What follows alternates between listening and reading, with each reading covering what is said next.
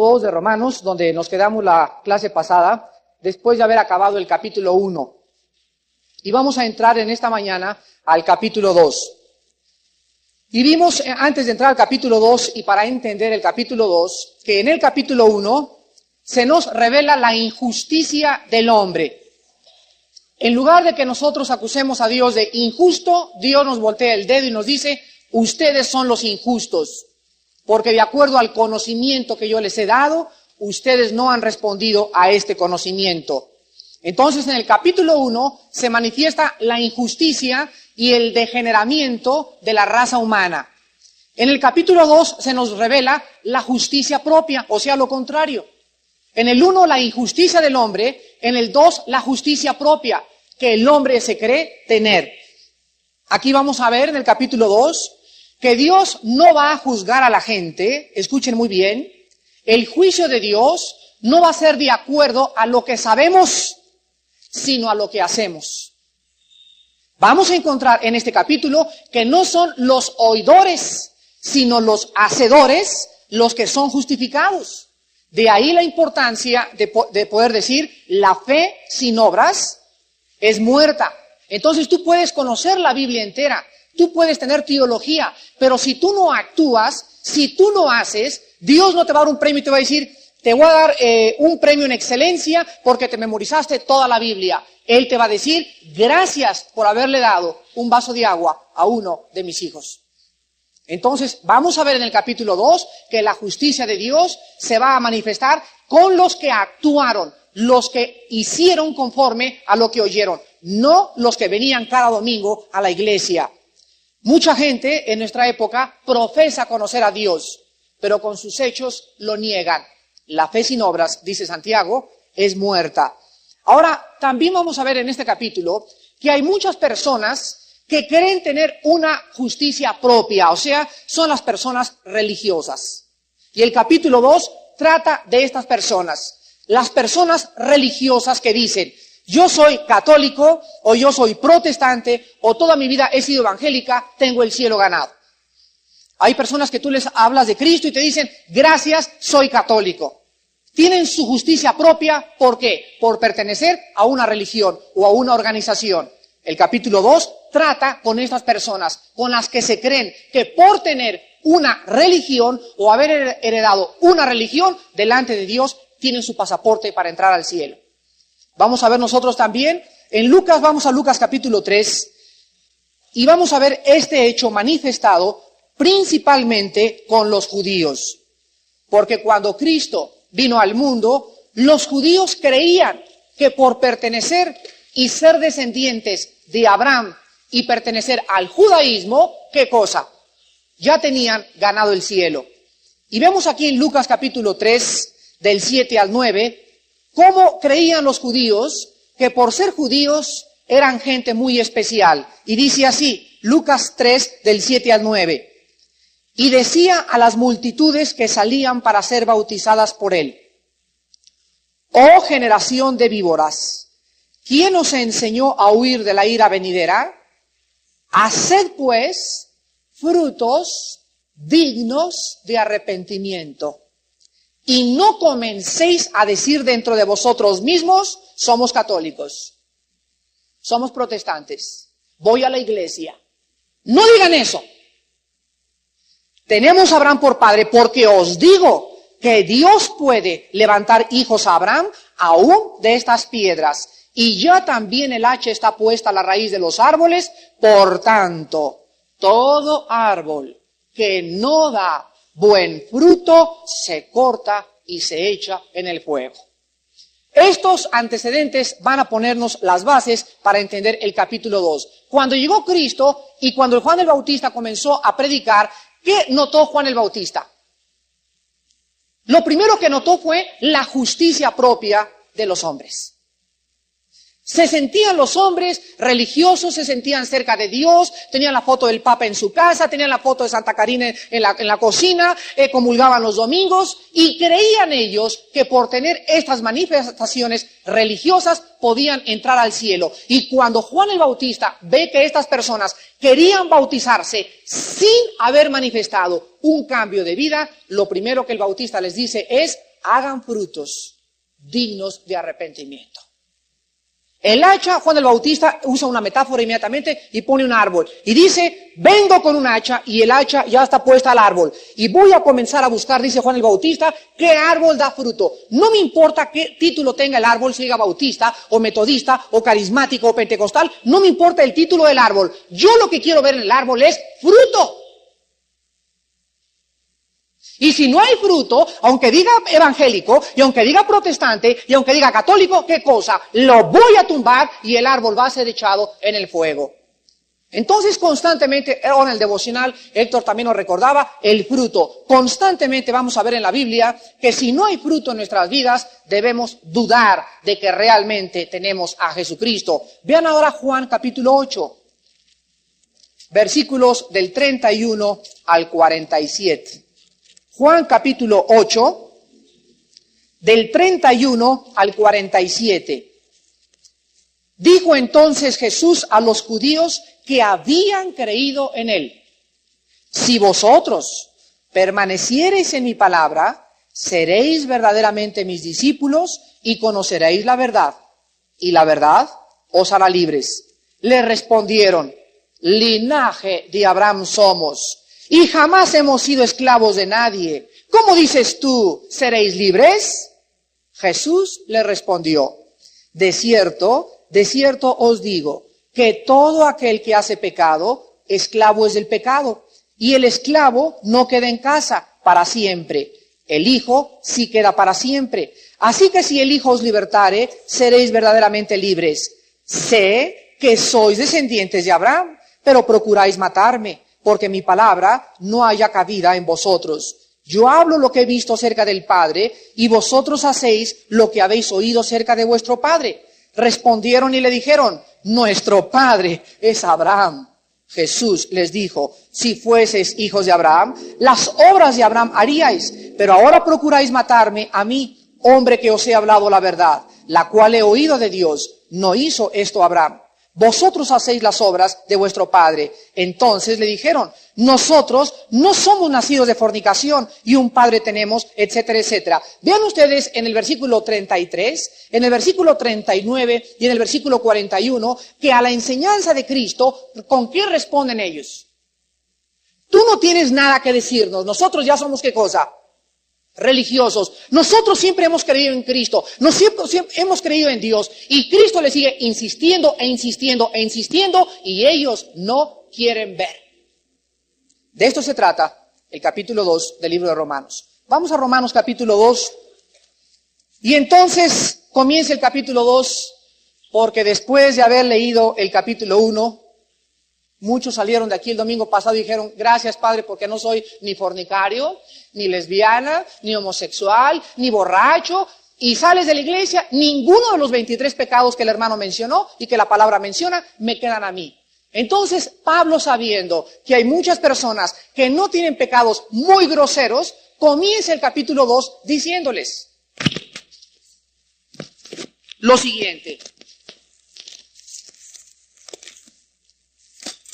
Por lo cual, eres inexcusable, oh hombre.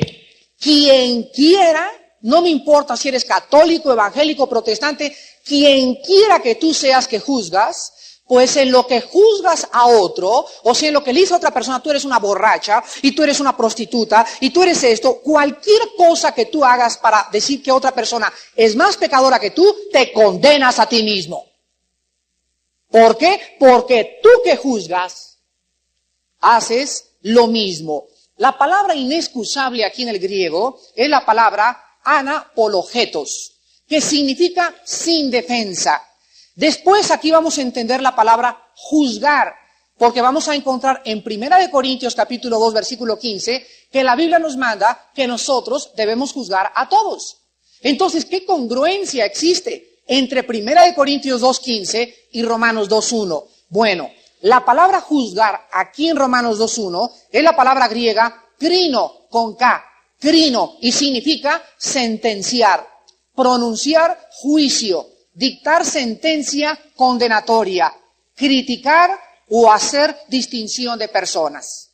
Y la siguiente palabra, condenar, es la palabra catacrino, que significa dictar sentencia contra uno mismo. Ahora vamos a 1 Corintios capítulo 2, versículo 15, y vamos a ver la relación que existe entre una orden y la otra. Repito, en Corintios 2.15 se nos dice, en cambio, el espiritual juzga todas las cosas, pero él no es juzgado de nadie. Y en Romanos 2.1 se nos dice, no juzguéis. ¿Se dan cuenta? Y luego, luego llega una persona, aquí hay una contradicción, Armando. Y así existen miles de pasajes donde aparecen supuestas contradicciones. Pero vamos a encontrar nosotros la diferencia entre la palabra juzgar de 1 Corintios 2.15 y la palabra juzgar de Romanos 2.1. La palabra juzgar en, en Corintios 2.15 la palabra anacrino.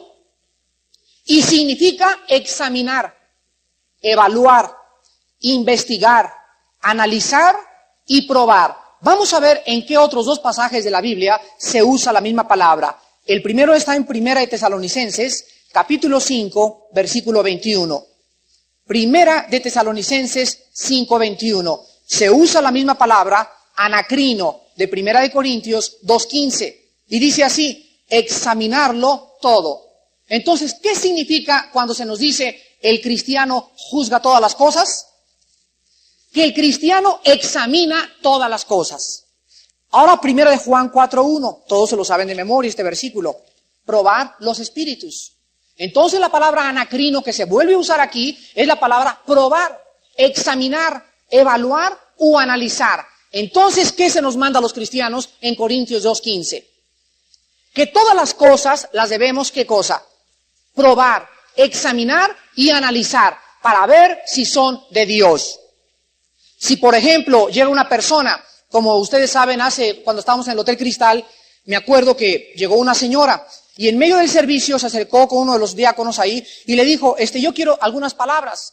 Y entonces yo me acerqué y no sé, pero en mi espíritu yo comencé a decirle, Padre Santo, ayúdame a entender, porque nunca habíamos visto a esa señora. Ayúdame a entender quién es ella. Y hay personas que se meten a las iglesias y entran aquí y le dicen al, que está diciendo, me permite dar un testimonio, y a lo mejor es mormona, o testigo de Jehová, o comunista, o comienza a atacar o a decir de groserías. O puede ser una poseída por demonio y destruir todos los aparatos. ¿Se dan cuenta? Entonces tenemos nosotros, los diáconos, que tener cuidado con quién dejamos subir aquí. Yo quiero subir aquí, ¿alguien la conoce? ¿Alguien siente en su espíritu que no debe de subir ahí? ¿Qué quiere usted decir? Usted no sabe lo que nos pasó ahora el sábado, el, último desayuno de filosofías orientales. acabé el mensaje y en ese momento, en el momento que me bajé de la plataforma en el Hotel Marisabel, llegó un muchacho corriendo y se quería subir a comenzar a decir que los gurús y quién sabe qué tantas cosas. Y cuando yo vi que se dirigió a la plataforma, le dije a Pablo Moreno, no lo deje subir, mándelo a ver qué quiere. Vino a mi mesa. Y le dije, ¿cuál es su problema? Me dice, no, yo estoy de acuerdo con todo. Entonces, ¿qué quieres? Esta persona, esta persona que el sábado quería subirse, estaba poseída. Él no sabía ni siquiera qué cosa quería decir, ni qué cosa quería alegar. Pero ¿saben ustedes lo que hace Satanás? Arrebatar la semilla en el momento que la semilla es plantada. Entonces, si no estamos nosotros listos y estamos probando a la gente y probando las doctrinas y probando las enseñanzas, un día que estábamos en Valsequillo, eh, entré yo ahí al, lugar donde venden los libros y levanto un libro, y era un, retiro en septiembre pasado con 350 jóvenes, y agarro un, un, libro por una editorial cristiana y comienzo a hojearlo y comienzo a descubrir que el autor de este libro les decía a la juventud que no había problema en la masturbación. Que lo podían hacer, que, que era un desahogo físico, etcétera, etcétera. Era un psicólogo cristiano. En ese momento le dije al director del campamento, confísqueme todos estos libros y sáquenlos de aquí. Pero es una editorial cristiana, pues aún las editoriales han sido infiltradas por los poderes del mal. Tenemos que analizarlo todo, tenemos que juzgar las cosas, tenemos que probar a las personas y eso es muy diferente de qué? de juzgarlas. Ahora vamos a juzgar y vamos a ver qué significa juzgar. Ahora vamos a Romanos 2.1 y aquí se nos manda, no juzguéis. Aquí se usa otra palabra, es la palabra crino, que significa sentenciar, concluir, dictar juicio condenatorio. Y es la misma palabra, vamos a Juan 7.24, y vamos a ver, les voy a dar algunos pasajes donde se usa la misma palabra griega, crino. Juan 7:24. Y comparándola de la forma como se usa en otros lados de la Biblia, vamos a entender qué significa no juzgar a nuestros hermanos, ni a ninguna persona. Juan 7:24. Y dice así, no juzguéis según las apariencias, sino juzgad con justo juicio. ¿Ya entendieron? ¿Ya sabemos qué es juzgar? Por ejemplo, llega una muchacha pues muy elegante, así o muy, muy frívola, y decimos, esa es de la vida alegre. ¿Saben ustedes qué acabamos de decir? Por las apariencias, las apariencias engañan. A la mujer es una muchacha tonta, a la mujer es una muchacha que ni siquiera ha conocido un hombre en su vida, pero por la forma como se viste, ¿qué cosa? Ya dictamos una sentencia, ya concluimos en nuestro juicio, ya dijimos es una prostituta. Cuidado. Juzgar o dictar sentencia de acuerdo a las apariencias es juzgar a los individuos. O van a llegar un día a tu yerno a tu casa y tú eres el suegro. Y llega el yerno, ¿verdad? Pues desgraciadamente tiene el pelo largo tu yerno y guarachudo así todo. Y entonces dices, ¿verdad? Para mí este cuate no valió un cacahuate. Y a lo mejor es un muchacho estudioso, a lo mejor le falta sociabilidad, a lo mejor le falta alinear un poco, alisarlo, mandarlo a la peluquería y meterlo a un baño vapor pero ya lo juzgamos, ya concluimos, este muchacho no vale nada. ¿De acuerdo a qué juzgamos? Acuerdo a las apariencias. Y desgraciadamente, la persona sin Cristo siempre juzga de acuerdo a las apariencias. Desgraciadamente, de acuerdo a lo que ven superficialmente, de ahí que nosotros los cristianos tenemos que ser cuidados porque ellos están constantemente juzgándonos de acuerdo a cómo nos vestimos, de acuerdo a cómo actuamos, a cómo caminamos, a cómo sentamos, a cómo hablamos, a cómo todo, porque las apariencias engañan. Cristo nos manda, no juzguéis, no concluyas ningún veredicto sobre ningún cristiano por las apariencias. Veamos otra palabra en el versículo 51, en el capítulo 7 de Juan también. Ahora el versículo 51, encontramos la misma palabra. ¿Juzga acaso nuestra ley a un hombre si primero no lo oye y sabe lo que ha hecho? O sea, están peleándose por juzgar a Cristo. Y aquí se usa la misma palabra, crino. O sea, ¿qué le están diciendo? Sentencia la ley o podemos llegar a concluir que Cristo es realmente un blasfemo y una persona del diablo si antes no examinamos, no analizamos y no probamos las evidencias? Claro que no. Vamos a Romanos 14, 10. Romanos 14, 10. Y vamos a ver otra palabra usada de la misma manera. Romanos 14, 10. La misma palabra, crino. Y dice así, pero tú, ¿por qué juzgas, por qué crinas a tu hermano? O tú también, ¿por qué menosprecias a tu hermano? porque todos compareceremos ante el tribunal de Cristo. Y por último, Santiago 4.11. Son las tres veces que aparece la palabra crino en el Nuevo Testamento. Santiago, capítulo 4, versículo 11. Y dice así, hermanos, fíjense aquí que se usa la palabra crino y fíjense cómo la tradujeron. No murmuréis los unos de los otros. El que murmura del hermano y juzga a su hermano, murmura de la ley y juzga la ley. Pero si tú juzgas a la ley, no eres hacedor de la ley, sino juez. Entonces ya entendemos la diferencia en Romanos 2.1. En Romanos 2.1 se nos dice que ningún cristiano, por el hecho de que aquí en la iglesia había una mujer ex prostituta o había un hermano que era borracho hace tres años o que era un drogadicto hace cuatro años y Dios lo ha perdonado y Dios lo ha salvado, nadie puede levantar el pensamiento y decirle, tú eras esto, porque en lo que tú señalas a esa persona, tú te estás acusando de pecados peores. Entonces el juicio no es nuestro. Hay un Dios todopoderoso. Él es el juez. Mi deber no es decirle a la gente, tú eres un ladrón, tú eres un borracho, tú te vas a ir al infierno, porque en el momento que concluyo, estoy juzgándolo y dictando una sentencia que no me corresponde a mí, que le corresponde a Dios. Entonces, aquí en este pasaje de Romanos 2.1, comienza el Espíritu Santo diciéndonos, quien quiera que sea que juzga o que dicta sentencia o que juzga según las apariencias, él mismo está volteándose la misma pistola.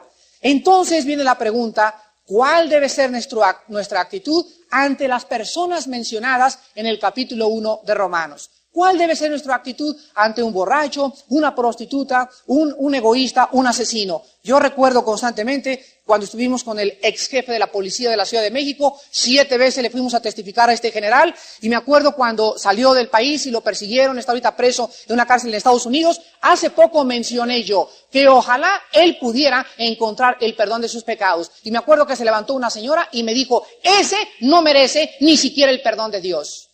¿Ven? Esa señora, ¿qué estaba haciendo? Estaba juzgando, así es. Estaba dictando sentencia contra los pecados de homicidio, de robo, etcétera, etcétera, sin darse cuenta que si ella era una chismosa, quedaba en el mismo lugar que él. Si ella odiaba a su marido, aunque no hubiera matado jamás, ni robado, ni hecho lo que hizo este policía, ella era igual de culpable. Entonces no puede nadie dictar sentencia y decir esa persona es más mala que esta, porque en lo que tú la juzgas y dictas y concluyes, tú estás acusándote a ti mismo. ¿Quiénes fueron los que perdonó Cristo? Los primeros que perdonó Cristo en la cruz. ¿Quiénes eran? Eran, ¿saben lo que dice, ¿saben lo que significa la palabra cuando le dice este Pablo a Timoteo? Yo era antes injuriador y perseguidor de la iglesia. ¿Saben ustedes que los ladrones junto a la cruz del Calvario eran homicidas? Eran asesinos y mataban por el gusto de placer de, matar. Eran sádicos.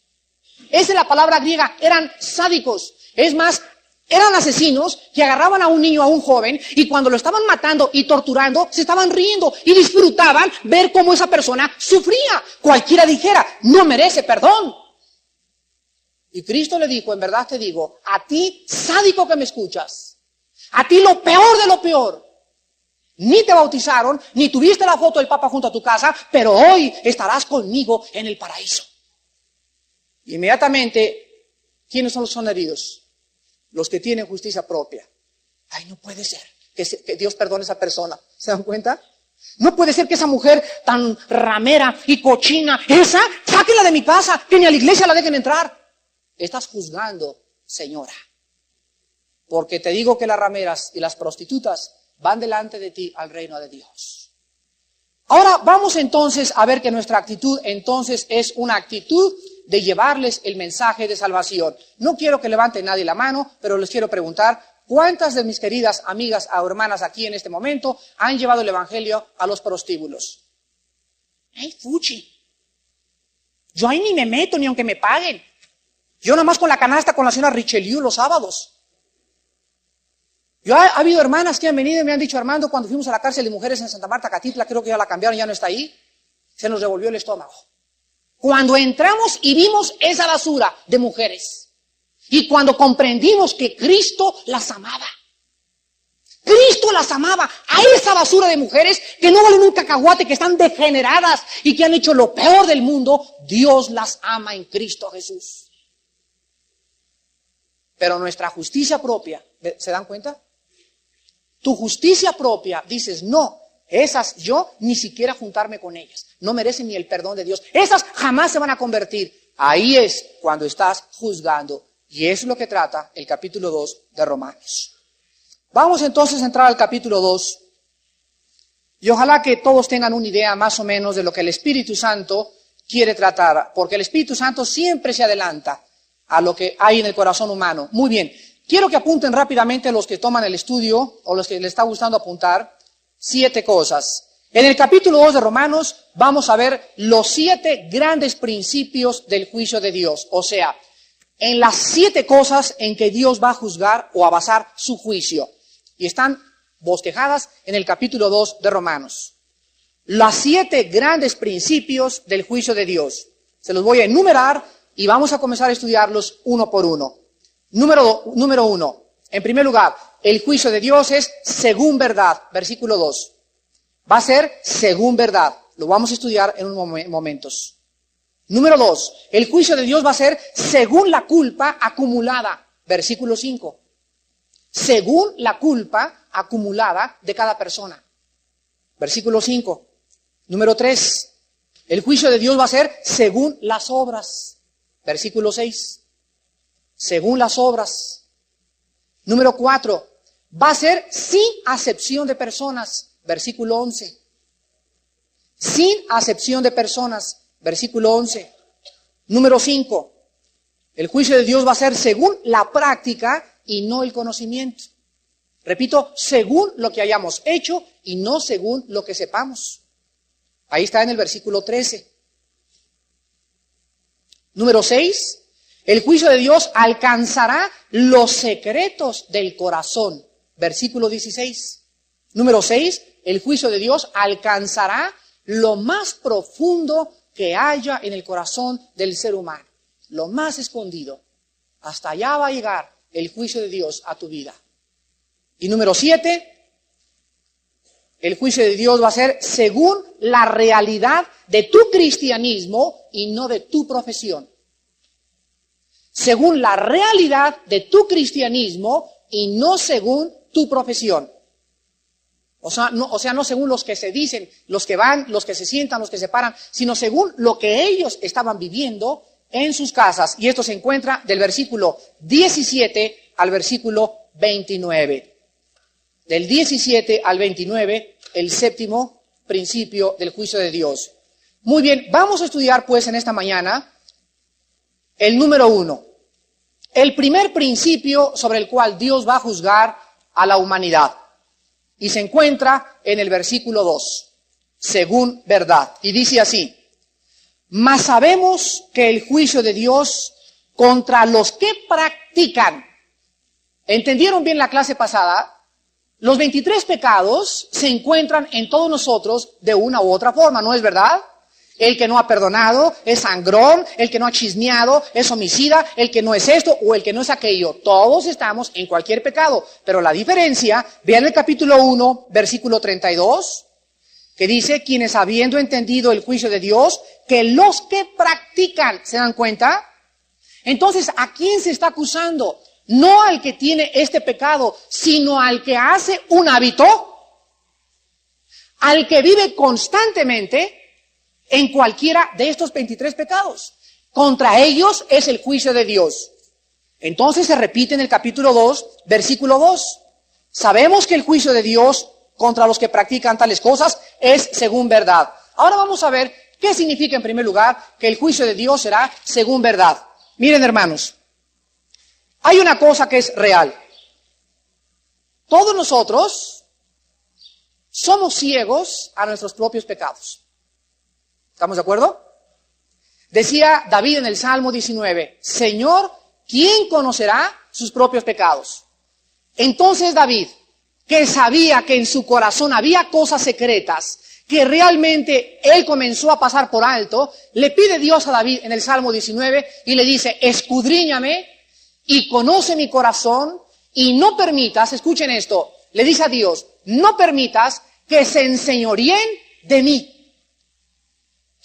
O sea, no permitas que ningún pecado me domine. El día que un cristiano en esta iglesia, en cualquier iglesia del mundo, sea dominado o controlado por un solo pecadito, por un vicio pequeño, ya no es libre totalmente. Es una persona esclava de ese pecado. Y ese pecado te está impidiendo que tú corras con paciencia la carrera de la fe. Entonces nosotros somos ciegos a nuestros pecados. Ahora, ¿el rey, David tenía el Espíritu Santo?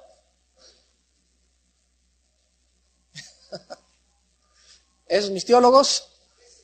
Ah, exactamente. El rey David no siempre tenía el Espíritu Santo, porque antes de Cristo el Espíritu Santo venía sobre Sansón y Sansón tenía fuerzas extraordinarias y agarraba un león como cabrito y lo hacía pedazos. Cuando el Espíritu lo dejaba, Sansón no era fuerte. No le podían decir Jimán. Igual David, David cuando tenía el Espíritu Santo comenzaba a escribir, Dios mío, Dios mío, ¿por qué me has desamparado? El Espíritu Santo lo dejaba y era el más miserable de todos los hombres. Ahora, nosotros en el Nuevo Testamento lo tenemos, dice Romanos 8:9, y el que no tenga el Espíritu de Cristo, el tal no es de él. Ahora bien, si nosotros tenemos el Espíritu Santo, ¿cuál es el propósito o uno de los propósitos de tener el Espíritu de Dios? ¿Cuál es uno de los principales propósitos que Cristo dijo cuando Él venga los convencerá de qué? ¿De qué? De pecado. Entonces, cuando el Espíritu Santo entra a nuestras vidas, Él tiene una misión, sonar la campana. Y hacernos clean, clean, clean, clean, clean, estás mal. Y ahí es cuando te sientes y dices, híjole, nunca me había sentido mal al entrar a una escuela. Me siento mal. ¿Por qué? Nunca me había sentido mal tener una revista como esta en mis manos y me siento miserable. Nunca me había sentido mal antes agarrar a mi esposa y pum, pum, pum, pum, pum, como diez cachetadas. Ahora le empujo y me siento miserable. Esa miseria que tú sientas, ¿de quién crees que viene? Del Espíritu Santo. Entonces el Espíritu Santo viene a nuestras vidas a convencernos, a sensibilizarnos hacia qué cosa, hacia el pecado que nos rodea.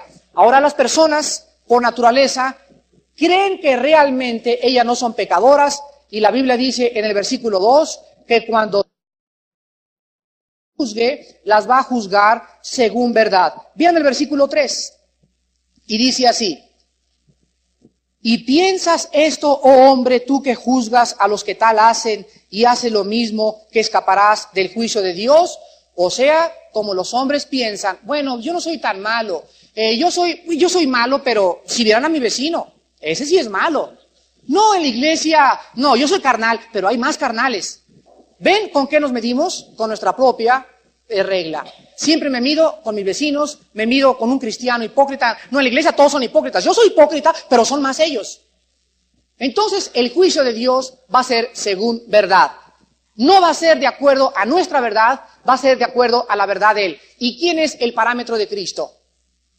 El Hijo de Dios. Él nos va a comparar y nos va a juzgar, no de acuerdo a la medición que tú hiciste con otras personas, sino de acuerdo a lo que Cristo hizo y nos dejó enseñar. Ahora es importante que nosotros entendamos lo siguiente. Por más que en esta mañana alguien me diga, bueno, pues yo he sido malo y pasa el tiempo y no te pasa nada, dice la Biblia, ¿tú crees que vas a escapar del juicio de Dios? Y dice la Biblia en el versículo 2, tú no escaparás del juicio de Dios tu corazón perverso te engaña y te dice, soy malo pero no tanto, pero déjame decirte que cada pecado y cada palabra y cada hecho que tú hayas hecho fuera de Cristo será traído a la presencia y a la luz en el día del juicio. Jeremías 17 dice la Biblia, perverso y engañoso es el corazón. ¿Quién le conocerá? Amigo que nos visitas, tu corazón perverso te engaña. Pero dice la Biblia, no te escapas del juicio de Dios. Tú crees que eres bueno en tus propios ojos. Tú crees que eres buena en tu propia perspectiva. Pero delante de Dios, dice en Isaías 64, nuestras justicias son como trapos inmundos delante de Dios.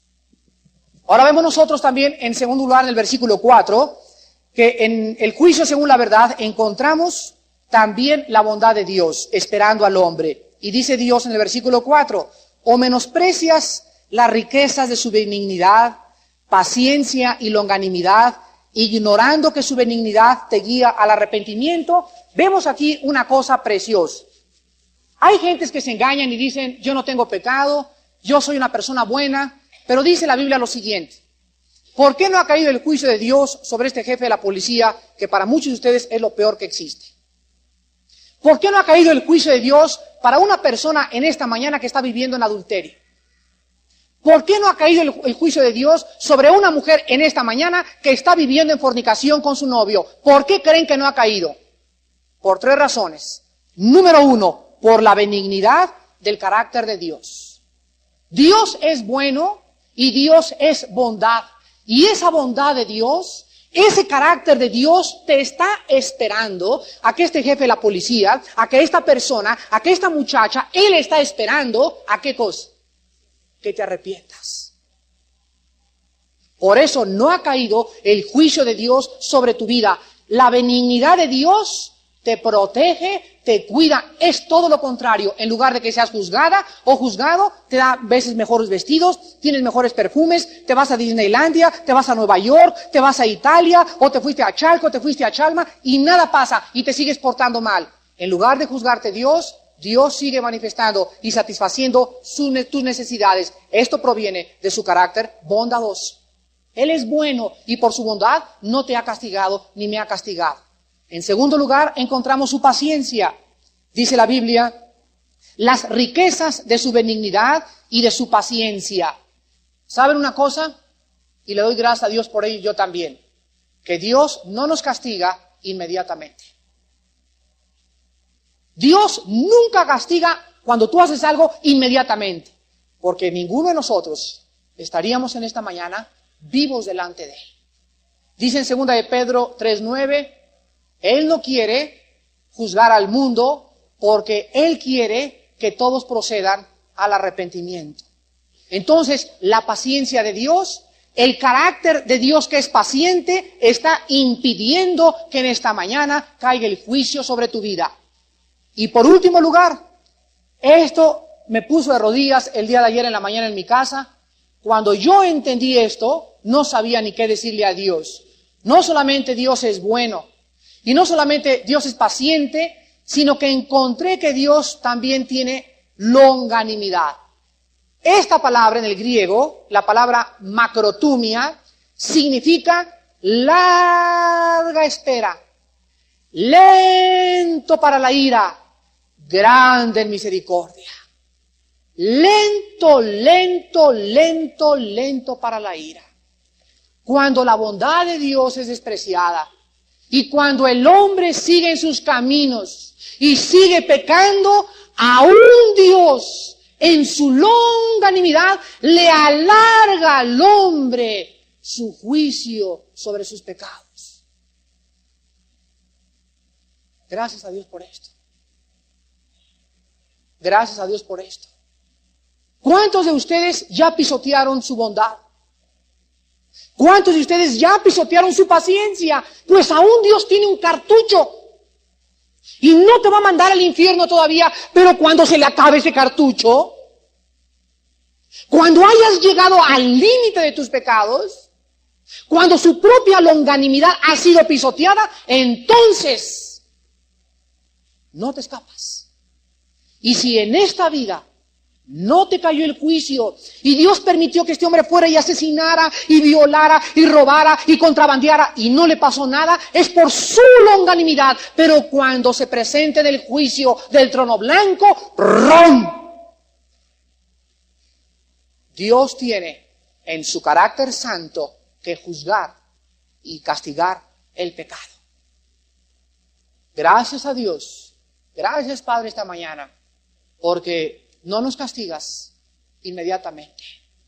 Nos habla una vez, nos habló el domingo pasado, nos habla el lunes, nos habla el martes y extiende y extiende y extiende su carácter longánime y llega el momento que dice Dios se acabó. No respondiste y es lo que vamos a ver en el segundo juicio de Dios. Vamos pues ahora al versículo 5 a ver el segundo juicio de Dios. El primer lugar, repito, va a ser según verdad. Nadie se le escapa y si alguno se le está escapando es por su carácter bondadoso, paciente y longánime. Solamente por eso no ha sido juzgado mi hermano y mi hermana, mi amigo y mi amiga que nos visitas. En el versículo 5 encontramos que también el juicio va a ser de acuerdo a cómo vayamos amontonando pecados de acuerdo a la culpa acumulado. O sea, Juan Pérez viene Dios, llega un ángel, ¿verdad? Le pegó a su mamá. Apunta en el pizarrón. Y se van apuntando todos. A mí eh, Dios lo ilustra de otra manera. Dios lo ilustra como una copa que va siendo llenada. Hasta que se llena y él mismo voltea todo aquello que nosotros amontonamos. Entonces tú vas amontonando, dice la Biblia, y se va atesorando y atesorando. Y haz cuenta que en el banco vas cada sábado, en lugar de depositar a tus setes y a tu cuenta bancaria, estás depositando pecados. Llegas al banco, fornicación, malos pensamientos, cuatro, cinco mil pesos de pecados este, este, esta, esta semana. Y se amontonan, y se amontonan, y se amontonan, y se atesoran. Y cuando Dios llega y ve que llegó al límite, Dios te dice, lotería, me late.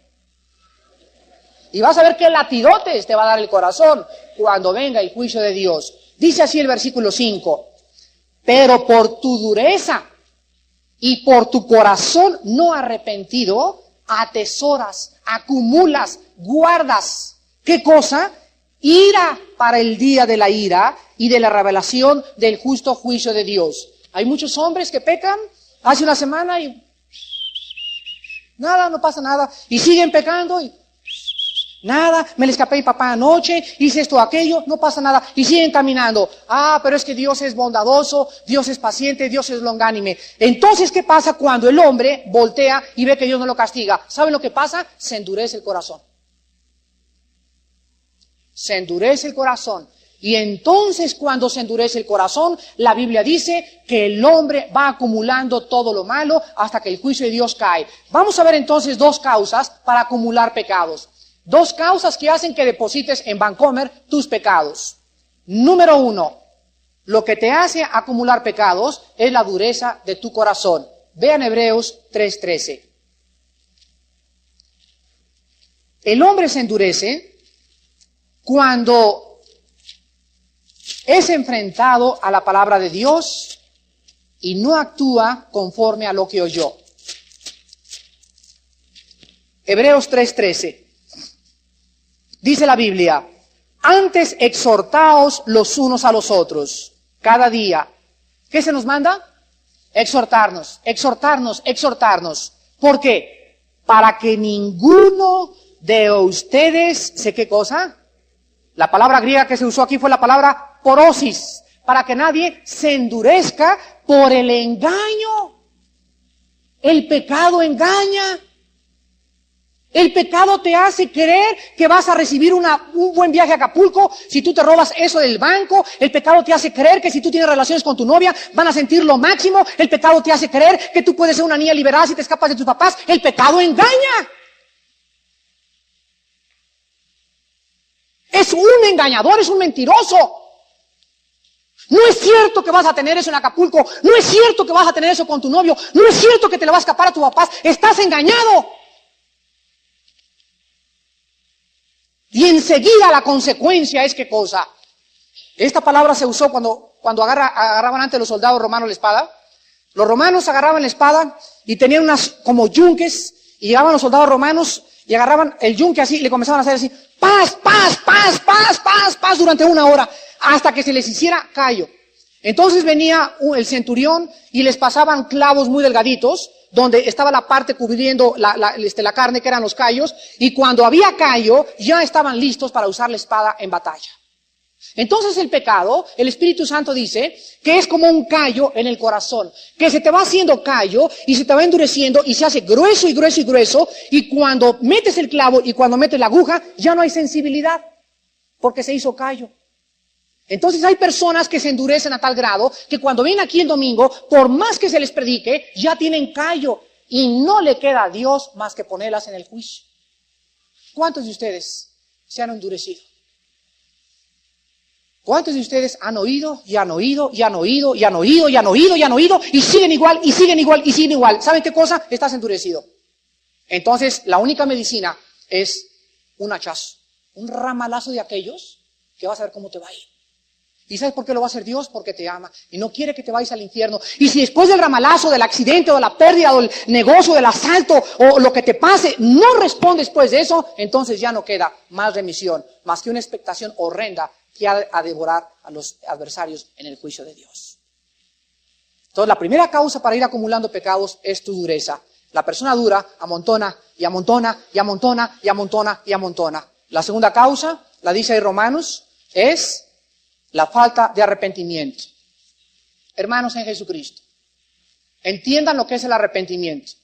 La palabra que se usó para arrepentimiento es la palabra griega metanoia y significa lo siguiente. Escuchen, arrepentimiento es un cambio de mente. Es cambiar de manera de, de pensar respecto a tres cosas. Si no hay este cambio de mente, si no has cambiado tu manera de pensar respecto a estas tres cosas, no te has arrepentido. Estás remordido de la conciencia. Pero el arrepentimiento implica un cambio de mente en tres áreas. Número uno, un cambio de mente respecto a Dios. La persona arrepentida es la persona que ha comprendido que Dios le va a castigar tarde o temprano del pecado. Esto se llama temor de Dios.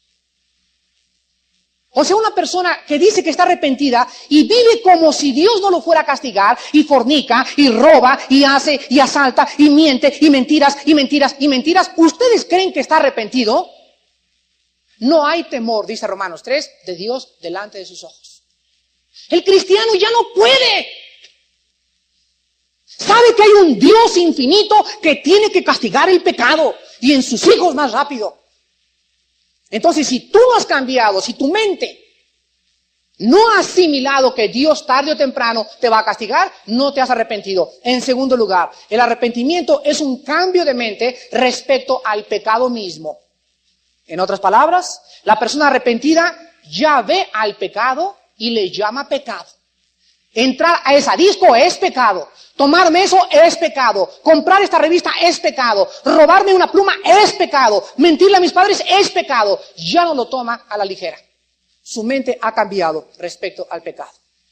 Si tu mente no ha cambiado respecto al pecado, y si el pecado es ligero para ti o es superficial para ti, tú no estás arrepentido. Y en tercer lugar, es un cambio de mente respecto a nosotros mismos. Yo tengo que reconocer que estoy mal y que necesito cambiar de rumbo en mi vida. ¿Escucharon? La persona arrepentida dice, Señor, yo soy un ladrón.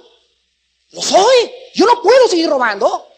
Señor, yo soy una mentirosa. No puedo seguir siendo mentirosa. Ese es el arrepentimiento. Te ves a ti mismo realmente como eres y te llamas a ti mismo fornicario, homosexual, ladrón, eh, mentiroso. Te tienes que llamar y reconocer delante de Dios. Sí, Señor, lo soy y no puedo seguir siendo lo mismo. Cuando en tu mente hay este cambio y dices, Señor, yo tengo que cambiar de vida, tengo que cambiar de manera de pensar, oh Dios, lávame con tu sangre, ya no quiero seguir pecando y te llenas de lágrimas y te duele en tu corazón, te arrepentiste. Pero mientras no hay ese dolor, por lo que tú eres, no puedes estar arrepentido. En último lugar dice el versículo 5, ¿cuándo va a venir todas estas cosas? Dice el versículo 5, pero por tu dureza y por tu corazón no arrepentido, atesoras, acumulas, guardas para ti mismo ira para el día de la ira y de la revelación del justo juicio de Dios. ¿Cuándo va a ser esto? Esto lo encuentran ustedes en Apocalipsis capítulo 20, en el día del juicio del gran trono blanco. El día de la ira y de la revelación del juicio de Dios será en el día del juicio del gran trono blanco. Ahora quiero acabar con esto. Vean Lucas capítulo 17, Lucas 17, versículos 28 al 30. Hermanos, creo que nunca les he hablado con tanta solemnidad como lo quiero hacer ahora. Lucas 17, del 28 al 30. Escuchen esto y nos despedimos con esto. El Señor Jesucristo nos advierte de que antes de que Él venga a la tierra, las personas que vivirán en este mundo serán personas duras y no arrepentidas. Por haberse multiplicado la maldad, el mismo amor de muchos de nosotros se va a enfriar. Y nos dice el Señor Jesucristo en Lucas 17, del 28 en adelante, asimismo, como sucedió en los días de Lot, comían, bebían, compraban, vendían, plantaban, edificaban, mas el día en que Lot salió de Sodoma, llovió del cielo fuego y azufre y los destruyó, algunos poquitos dicen, a todos. Así, así será, exactamente igual. Así mismo será el día en que el Hijo del Hombre se manifieste. Cuando Él venga, la gente de su trabajo comían, negocio, Dinero, dinero, negocio, comida, comida, dinero, negocio, negocio, comida, dinero. Toda su vida y todo, todo lo que ellos tuvieron en esta existencia la dedicaron a los bienes materiales. Dios, el domingo me acuerdo. Y pasó los tiempos y te dieron los 30 años, los 35 años, los 40 años y te salieron canas y te seguía Cristo hablando y llegaste a los 50 años de edad y toda tu vida volteas y la desperdiciaste viviendo perdidamente y se oye la voz que te dice en ese momento, fuiste un necio porque nunca supiste que tarde o temprano vendría a llamarte a juicio. Oremos. Padre Santo, bendito Padre, gracias por mostrarnos tu bondad para con nosotros. Eres tan bueno con nosotros. Cuando merecemos que nos castigas, no lo haces. Nos sigues dando de comer, nos sigues dando dinero, nos sigues dando viajes, nos sigues dando ropa, pero todo esto tiene un propósito. Que esta bondad tuya nos haga llorar y pedirte perdón y decirte, Padre, gracias por no haberme castigado desde hace mucho tiempo. Gracias, Padre, porque aun cuando tu bondad es pisoteada, tienes también tu paciencia y te sigues esperando y nos sigues bendiciendo y cualquiera diría, es una persona que se porta bien porque Dios no la ha castigado. Pero es tu paciencia infinita, Padre, la que está esperando que nosotros nos arrepintamos. Y también cuando pisoteamos tu paciencia, te queda tu longanimidad. Esa larga, larga espera en tu carácter, que nos muestra que es tan importante nuestra alma para ti, es tan importante que nosotros no nos perdamos en el infierno, que antes de juzgar a nadie, Nunca juzgas a nadie sin antes haberle hablado muchas veces. Padre, pero cuando muchas veces nos hablas y no respondemos, nos endurecemos. Y después viene la falta de arrepentimiento y no te queda a ti. Aparte de tu paciencia y de tu bondad, también eres un Dios santo. Y por tu santidad, tú no puedes perdonar el pecado así porque sí. La persona tiene que reconocer que en la sangre de Cristo se encuentra la fuente y el jabón de lavadores. Ahí podemos nosotros venir esta mañana, llorar, derramar lágrimas y decirte, oh Padre, ya no quiero seguir siendo, haciendo lo que estoy haciendo. Quiero cambiar con mis padres, quiero cambiar en mi oficina, quiero cambiar con mi esposa, quiero cambiar con mi esposo. Me reconozco lo que soy y te pido que me laves con tu sangre. Oh Padre, gracias Gracias porque tu paciencia está teniendo un límite ya y ya se acerca el final de todas las cosas. Ya se acerca el día de la ira, el día en que tú manifiestes que tú tenías que castigar el pecado, cuando una raza humana lo único que le importó fue vivir para esta vida, para hacer dinero, para hacer pecado, para tener amantes, para emborracharse, para irse de fiestas, para disfrutar esta vida creyendo que estaban ganando el mundo, cuando en realidad, en tu perspectiva, habían vendido su alma al diablo. Padre, gracias por tu sangre, por la muerte de tu Hijo Jesucristo y por el perdón que en Él hemos encontrado. Y en esta mañana hay muchas personas, Padre, que quieren pedirte perdón. Hay muchas personas en esta mañana que están arrepentidas, que están cambiando su mente en estos momentos bajo la influencia de tu Espíritu Santo. Y te están diciendo, Padre, es cierto, lo que estoy haciendo es pecado. Padre, es cierto, tú me tienes que castigar. Padre, es cierto, tengo que cambiar de rumbo en mi vida. Esas personas, Padre, tú les darás a tu Hijo Jesucristo en esta mañana. El Espíritu Santo entrará a sus vidas y ellas comprenderán que el Espíritu ahora nos comenzará a convencer y a sensibilizarnos en medio de una generación que no le llama pecado al pecado, sino que creen que la maldad es una diversión. Oh Padre, en esta mañana recibe estas almas que quieren tu gracia y tu perdón y la sangre de tu Hijo Jesucristo. Y estas personas que en esta mañana quieran venir a la cruz del Calvario, ahí desde sus lugares les voy a pedir en primer lugar que se arrepientan. Arrepiéntete en esta mañana.